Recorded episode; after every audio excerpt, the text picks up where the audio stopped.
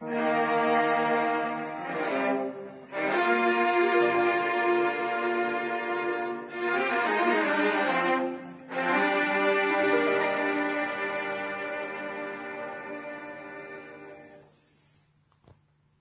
à toutes et à tous. Alors, on se retrouve aujourd'hui pour la deuxième partie de l'épisode 2 de ce podcast littéraire qui s'appelle La rencontre fortuite. Je tiens à commencer ce podcast premièrement par des excuses car je suis malade et donc il est possible que ma voix soit un peu moins, je ne sais pas, soit pas forcément très agréable ou en tout cas que je parle un peu du nez. Donc toutes mes excuses pour ceci. Alors, dans la première partie de cet épisode, nous nous étions penchés sur l'évolution vraiment folle du roman, qui est le genre dominant à notre époque et qui euh, semble désormais, enfin on peut le dire, écraser les autres genres littéraires. Et on en avait parlé en fait afin de mieux contextualiser la lecture de la poésie, mais également de rappeler à notre esprit que les pratiques de lecture évoluent, qu'elles changent et qu'elles sont bien souvent, sinon toujours, à mettre en lien avec l'époque. Pour être tout à fait honnête avec vous, euh, cette deuxième partie qui va s'intéresser à la poésie, a été beaucoup plus dur à préparer. Pourquoi? Parce que le sujet de la poésie est un sujet extrêmement vaste, un sujet qui touche très rapidement euh, vraiment aux théories littéraires, euh, à des conceptions de la littérature qui ne sont pas forcément très faciles à comprendre, très faciles à expliquer, à des choses qui sont parfois assez abstraites et conceptuelles et qui peuvent éloigner encore plus de la poésie parce qu'il est vrai que ça n'intéresse pas tout le monde, et qu'il faut un certain bagage quand même pour pouvoir les appréhender et y trouver une sorte de plaisir de la recherche, de la réflexion. Euh, et c'était pas réellement l'objectif de cet épisode. C'était pas non plus réellement l'objectif de ce podcast.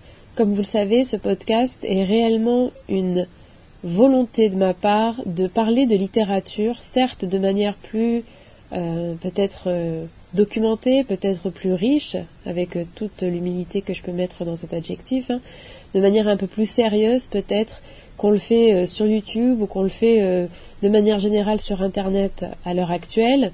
Mais c'était également une volonté de, sortir la littérature des études littéraires, de sortir la littérature de l'université, de sortir la littérature d'un univers et d'un milieu qui sont souvent considérés comme élitistes à tort ou à raison, ça pourrait être un autre sujet.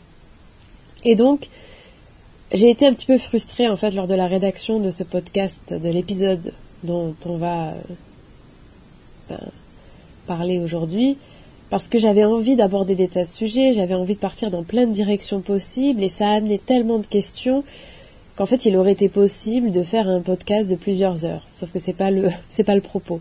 Donc je vous invite fortement à euh, proposer vos propres réflexions, les propres questions que ça a pu provoquer ou causer chez vous, les, ouvertures possibles, les élargissements de sujets, les connexions que vous faites avec euh, d'autres problématiques liées à la poésie et à les partager sur d'autres réseaux sociaux, ce serait extrêmement intéressant.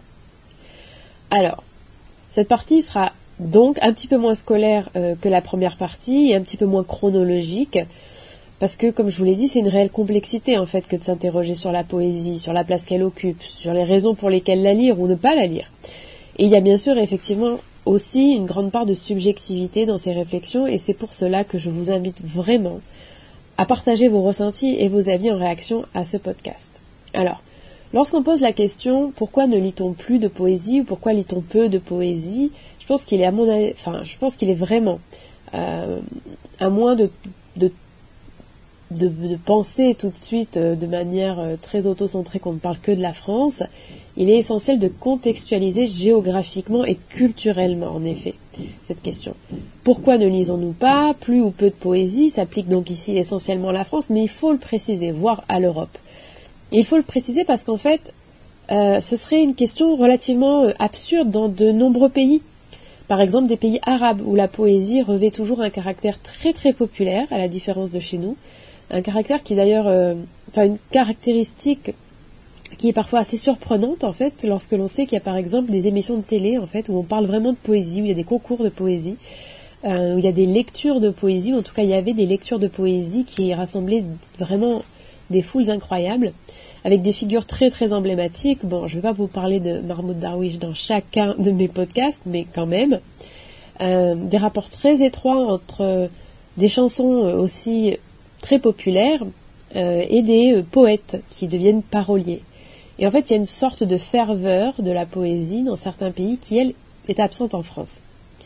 Euh, Sangor, alors bien sûr pas un pays arabe ni arabophone, mais on sort là de la France, disait d'ailleurs En Afrique, la poésie est l'art le plus complet, le langage le plus expressif qui passe par les sens pour aller jusqu'à l'âme.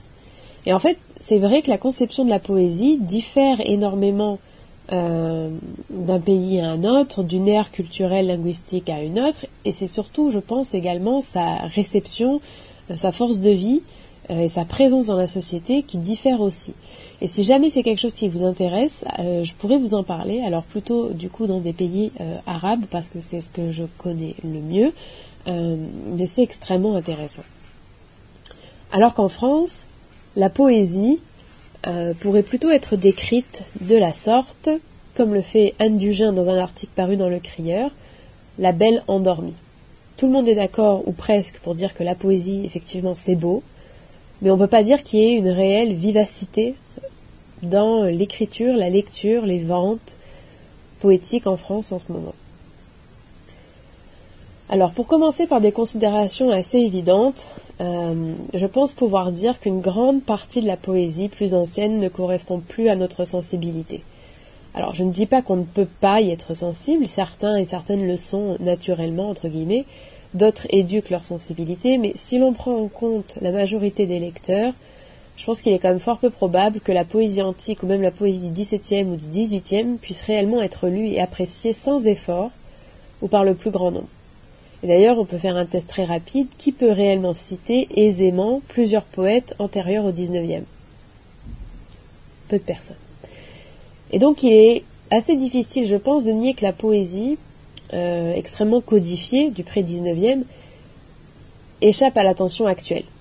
Et euh, certains siècles, comme le XVIIIe, ont même longtemps été considérés comme presque apoétiques, tant le genre était peu étudié, peu valorisé et apprécié en comparaison aux autres productions de l'époque. Et donc il y a tout un pan de la production littéraire poétique qui est déjà euh, peu valorisé, peu apprécié et très honnêtement, je ne suis pas sûre que ce soit quelque chose qui change euh, à l'avenir. Et en fait, c'est un, écart extrême, euh, mais toujours assez décourageant, qu'on observe et qui semble éloigner les gens de la poésie. D'un côté, les gens s'imaginent peut-être la poésie classique, vieillotte et ennuyeuse, et de l'autre, la poésie contemporaine, méconnue et incomprise. Donc cette poésie classique, euh, lyrique le plus souvent, que certains pourraient qualifier de sentimentale ou de mièvre, euh, inspire à bataille la haine de la poésie. Et en fait, il est intéressant de voir euh, que l'idée de la poésie que se fait Bataille n'est pas si éloignée que ça de celle des surréalistes, même s'il existe quand même des différences. Et Bataille nous dit quelque chose quand même d'assez intéressant sur l'idée de poésie. Il nous dit le terme de poésie qui s'applique aux formes les moins dégradées, les moins intellectualisées, de l'expression d'un état de perte, peut être considéré comme synonyme de dépense. Il signifie en effet, de la façon la plus précise, création au moyen de la perte, son sens est donc voisin de celui du sacrifice. On se rend bien compte de la complexité de la question poétique, c'est-à-dire qu'il y a d'un côté pour certains une poésie qui n'est pas très intéressante, une poésie qui semble un peu superficielle, une poésie qui semble un peu trop fabriquée, et de l'autre la réelle poésie, eh bien, elle est exigeante, elle demande une abnégation et un acte presque sans retour. Et on peut donc se demander si nous sommes toujours prêts à tenter cette expérience qu'est la lecture d'une telle création. Peut-être que la poésie intimide également pour cela, car derrière l'illisible, nous sentons toute l'étendue des possibles. Alors, je ne suis pas vraiment euh, à 100% convaincue par Bataille, en tout cas je ne le suis pas jusqu'au bout de son raisonnement, qui est quand même assez représentatif de, des idées principales de Bataille, à cette idée de l'expérience limite de la littérature, etc mais euh, il y a quand même quelque chose d'intéressant là-dedans. Alors, je n'irai pas jusqu'au bout, qui est un aboutissement souvent entendu euh, en études de lettres, à savoir le classique, que Rimbaud devient réellement poète et fait le summum entre guillemets de la poésie lorsqu'il la quitte et disparaît. C'est en arrêtant d'écrire de la poésie, c'est en disparaissant qu'il est vraiment devenu poète ou qu'il a, comment dire, vécu, représenté, incarné la poésie. Je m'arrête avant ces pensées qui sont quand même très intéressantes. Pourquoi? Parce que je veux préserver la forme poétique, l'objet livre, l'objet écrit, et je veux maintenir le lien avec l'extérieur. Je veux maintenir le lien de la poésie avec l'extérieur et non pas en faire un indicible de l'intérieur.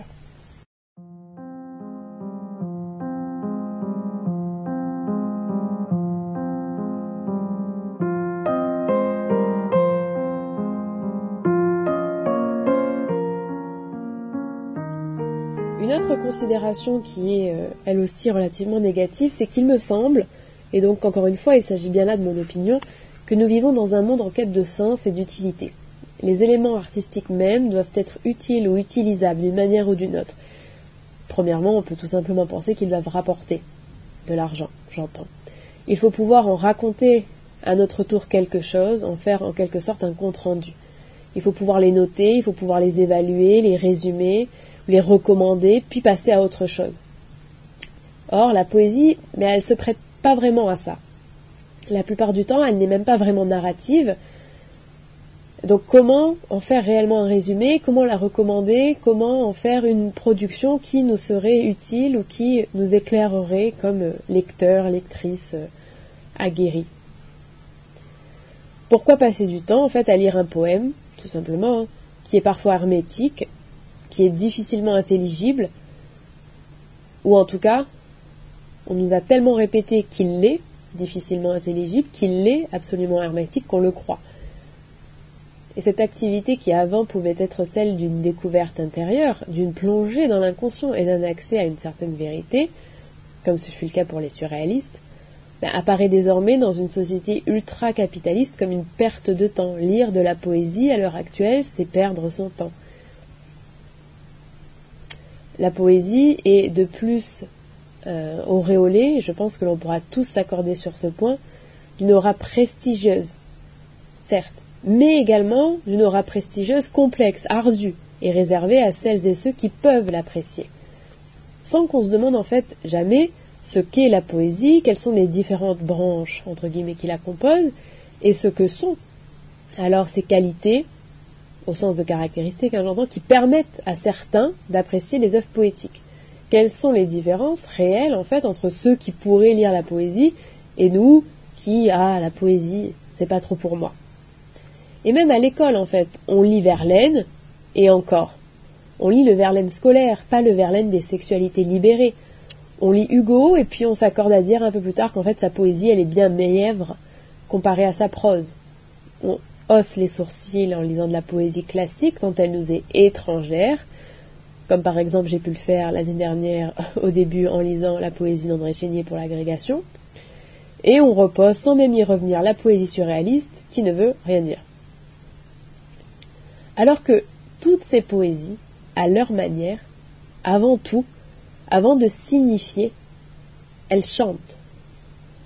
Car il me semble que la poésie est intrinsèquement histoire de rythme, de sonorité, de prosodie. Et c'est également pour cela, à mon sens, qu'elle se lit de moins en moins en France, car nous n'avons pas cette culture de la lecture et de l'écoute de la poésie. Comme par exemple les pays arabes que j'ai mentionnés plus tôt. La maîtrise, c'est plus une contrainte scolaire, puis un élément très vite oublié. Lire à voix haute, c'est pas quelque chose qu'on fait régulièrement. Dans les cours de littérature dans les cours de, même de français euh, dans les plus petites classes, lire à voix haute, c'est plus assez ludique, c'est plus assez dans une forme d'activité, donc on oublie.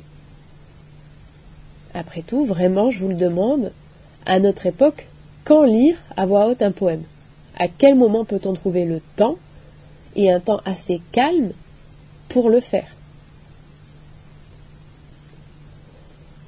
Et là, je vais vous citer Philippe Jacotet, dont tout n'est pas dit, ce qui me semble que c'est extrêmement éclairant.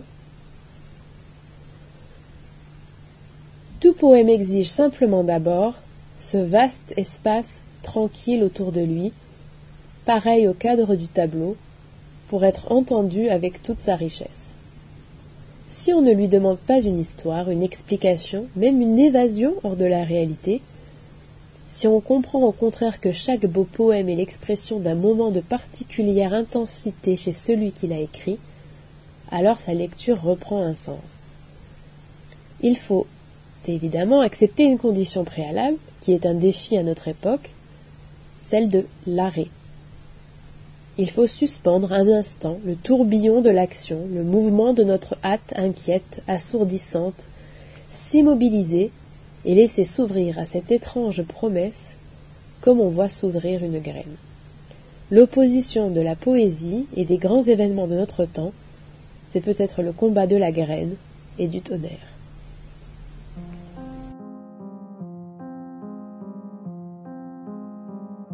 Jacquemart et Julia.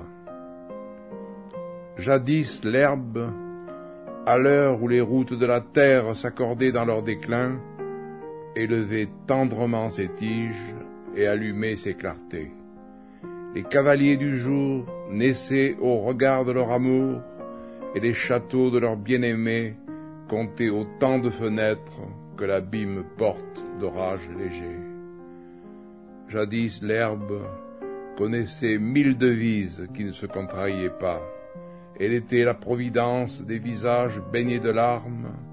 Elle incantait les animaux, donnait asile à l'erreur. Son étendue était comparable au ciel qui a vaincu la peur du temps et allégi la douleur.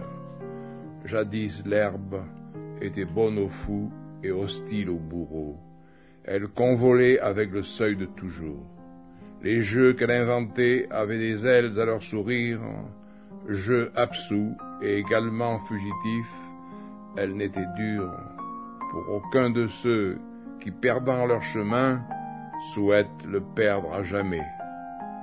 Jadis l'herbe avait établi que la nuit vaut moins que son pouvoir, que les sources ne compliquent pas à plaisir leur parcours, que la graine qui s'agenouille et déjà à demi dans le bec de l'oiseau.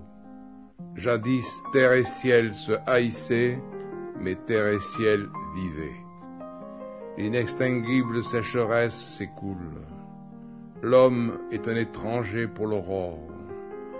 Cependant, à la poursuite de la vie qui ne peut être encore imaginée, il y a des volontés qui frémissent, des murmures qui vont s'affronter, et des enfants sains et saufs qui découvrent.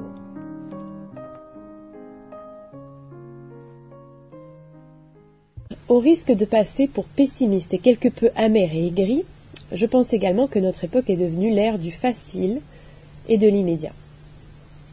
En témoignent, selon moi, la plupart des contes d'Insta Poésie, qui, pour moi, ne sont pas réellement de la poésie. Il y en a qui sont très intéressants et il y en a qui sont absolument incroyables parce que justement, ils ramènent réellement la poésie dans quelque chose de profondément actuel, de profondément euh, formaté. Mais il y en a beaucoup également qui, pour moi, n'est pas de la poésie. La durée d'attention se raccourcit, les expressions et les pensées se simplifient également. On peut penser tout simplement aux limites de caractère sur Twitter. Hein. Et en fait, la poésie s'oppose à tout cela. La poésie peut se faire dans la contrainte, elle s'est pratiquement toujours faite dans une forme de contrainte, mais une forme de contrainte qui amplifie, qui libère une forme d'espace créatif. Et je n'ai pas l'impression qu'à l'heure actuelle, les contraintes que nous subissions puissent répondre à à ce besoin de place, à ce besoin d'espace, à ce besoin de dégagement de la poésie. Je pense que de plus la poésie ne fait pas sens immédiatement en fait en se connectant au réel. Et ça c'est un problème justement. Il faudrait que le sens soit immédiat. Il faudrait que le sens se révèle. La difficulté d'accéder à un sens, la, possibilité même qu'il n'y ait pas de sens, à notre époque, c'est presque c'est trop, trop difficile. Ça décourage. Et la poésie, justement, elle s'appréhende plus comme un tout, en fait, comme une euh, réelle et plus euh, déstabilisante entrée dans un inconnu. Valérie nous dit Le monde du poème est essentiellement fermé et complet en lui-même. Alors ça, c'est ce qu'on appelle euh, également en fait l'autotélisme, c'est-à-dire quelque chose qui s'accomplit en soi et pour soi. Et personnellement, je ne souscris pas de la façon la plus simple à cette idée de la poésie comme déconnectée du réel, puisqu'elle s'est inscrite. De toute façon, tout ce que nous vivons là est inscrit dans du réel. Et parce qu'elle s'y attache également. La poésie, c'est aussi un engagement, c'est aussi une résistance, c'est aussi une dénonciation. Mais il est vrai qu'elle se forme dans un monde qui lui est propre, en fait, où le langage même n'est plus uniquement le langage qui raconte, ce langage en fait prosaïque du quotidien et même du roman. Le langage en poésie, n'est communication et n'est prosaïque du coup qu'en second lieu. Il est en premier temps art et création. Et ça, c'est difficilement compréhensible, je pense, à une époque où les mots sont malmenés, euh, raccourcis, sans pour autant qu'il y ait la plupart du temps une forme en fait bah, de pulsion créatrice, comme je vous ai dit plus tôt, comme ce fut le cas avec les avant-gardes. Alors je pense encore une fois oui au surréalisme, où effectivement on a briser les règles, on a malmené les mots, on a malmené la syntaxe, etc. On peut aussi penser à Mallarmé quand même, qui lui vraiment a joué avec les lettres, avec les signifiants, euh, jusqu'à presque repousser les limites. Et effectivement, lui, il est réellement tombé, entre guillemets, dans un hermétisme assez incroyable. Donc on peut malmener. Je ne suis pas là dans une posture conservatrice en train de dire qu'il faut respecter des règles, respecter des formes établies, mais il faut que derrière ce, cette euh, forme de, torsion et de distorsion euh, du langage, il faut qu'il y ait quelque chose de créatif. Alors là, je vais vous lire un passage assez long en fait euh, de Valérie parce que je trouve qu'il est extrêmement intéressant sur cette question de la poésie.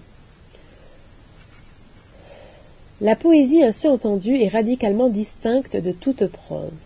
En particulier, elle s'oppose nettement à la description et à la narration d'événements qui tendent à donner l'illusion de la réalité, c'est-à-dire aux romans et aux contes, quand leur objet est de donner puissance du vrai à des récits, portraits, scènes et autres représentations de la vie réelle. Cette différence a même des marques physiques qui s'observent aisément. Considérez les attitudes comparées du lecteur de romans et du lecteur de poèmes. Il peut être le même homme, mais qui diffère excessivement de soi-même quand il lit l'un ou l'autre ouvrage. Voyez le lecteur de roman quand il se plonge dans la vie imaginaire que lui intime sa lecture. Son corps n'existe plus. Il soutient son front de ses deux mains. Il est, il se meut, il agit et pâtit dans l'esprit seul. Il est absorbé par ce qu'il dévore. Il ne peut se retenir car je ne sais quel démon le presse d'avancer.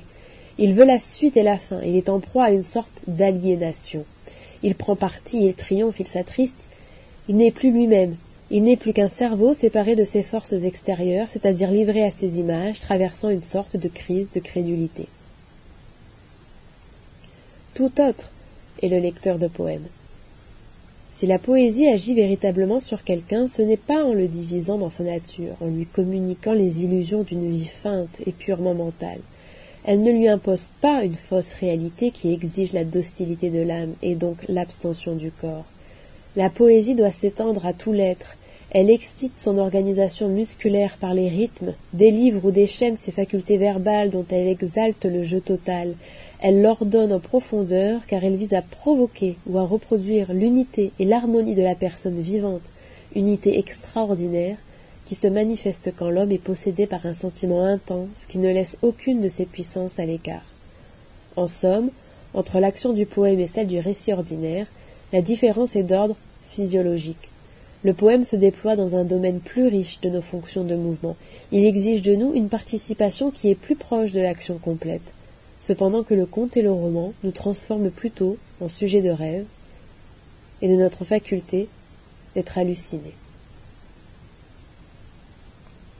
Alors, déjà, je trouve ce passage vraiment euh, extrêmement intéressant, vraiment très très pertinent, et l'idée développée ici et je trouve très intéressante. En fait, c'est extrêmement original et intéressant d'arriver à une sorte de, compréhension de deux choses aussi littéraires, aussi artistique, aussi dans un sens, ou en tout cas comprise le plus souvent comme intellectuelle, que sont aussi bien la prose la poésie, en passant par le physiologique, en passant par l'observation vraiment de l'attitude et du corps. Il y a une forme ici de matérialisme. Alors Valérie aimait beaucoup Malarmé, et Malarmé c'était quand même une forme de matérialisme dans la poésie. Euh, et là, il y a une forme, oui, de matérialisme, de, ben, de physiologisme, en fait, tout simplement, qui permet effectivement de mettre en lumière des choses qui sont quand même, il me semble, assez vraies. Le roman alien, d'une certaine façon. Un bon roman, eh bien c'est vrai qu'on dit qu'on plonge dans un bon roman, qu'on se perd dans les pages. Il happe et il permet une fuite. Même s'il serait bien sûr, attention, assez faux hein, de penser que le roman ne peut pas entraîner l'action ou la connaissance de soi, d'accord? L'engagement en lecture et au-delà. Il ne faudrait pas non plus verser dans une simplification du roman. Mais il est avant tout effectivement une subordination, une aliénation à un ou des personnages dans un contexte et une intrigue bien précis. Alors que la poésie, elle confronte plus à soi-même, elle ne permet pas la fuite de la même façon. Elle peut élever, certes, euh, mais il faut aussi alors élever la voix relever le menton et la vivre, la faire passer à travers le corps en fait. La poésie interroge directement, si vous voulez, le rapport au réel, quand on nous présente par exemple la terre bleue comme une orange. Et donc la lecture de la poésie et la lecture de la prose sont des activités totalement différentes, qui ne requièrent pas du tout les mêmes concentrations, capacités, attitudes, environnement, disponibilité, et on peut s'interroger sur notre époque et les possibilités que nous laisse notre époque, notre mode de vie, nos organisations politiques, nos organisations même de pensée, pour lire de la poésie. Alors, j'avais une prof à l'université qui était vraiment que j'ai vraiment beaucoup beaucoup aimé et qui était un petit peu spécialisée du coup en poésie. Elle s'appelle Marie Froidefaux. Et euh, récemment, il me semble que c'était récemment, malheureusement j'ai pas pu m'y rendre, euh, elle avait avec d'autres personnes organisé euh, des, il me semble, deux journées sur justement la lecture de la poésie. Et elle, elle décrit la lecture de la poésie comme non linéaire, disruptive et distanciée. Et il me semble que c'est assez vrai. Et ça rejoint et ça explique également un petit peu ce phénomène observé ici par Valérie, dans l'attitude des lecteurs. Alors vous l'aurez vu, on a abordé plusieurs éléments qui nous orientent tous en fait dans de possibles directions, dans de possibles raisons quant à ce, recul de la lecture poétique. Mais il en existe aussi bien d'autres en fait, et certains seraient aussi moins pessimistes que moi, en arguant par exemple que la poésie a tout simplement morphé, entre guillemets, qu'elle a perdu sa forme littéraire et livresque pour se retrouver dans d'autres disciplines.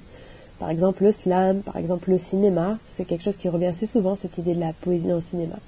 Ou même la musique en fait. On peut penser aussi euh, au fait que Bob Dylan a reçu un prix Nobel de littérature. Et je ne suis pas en fait opposée à cette idée. Hein.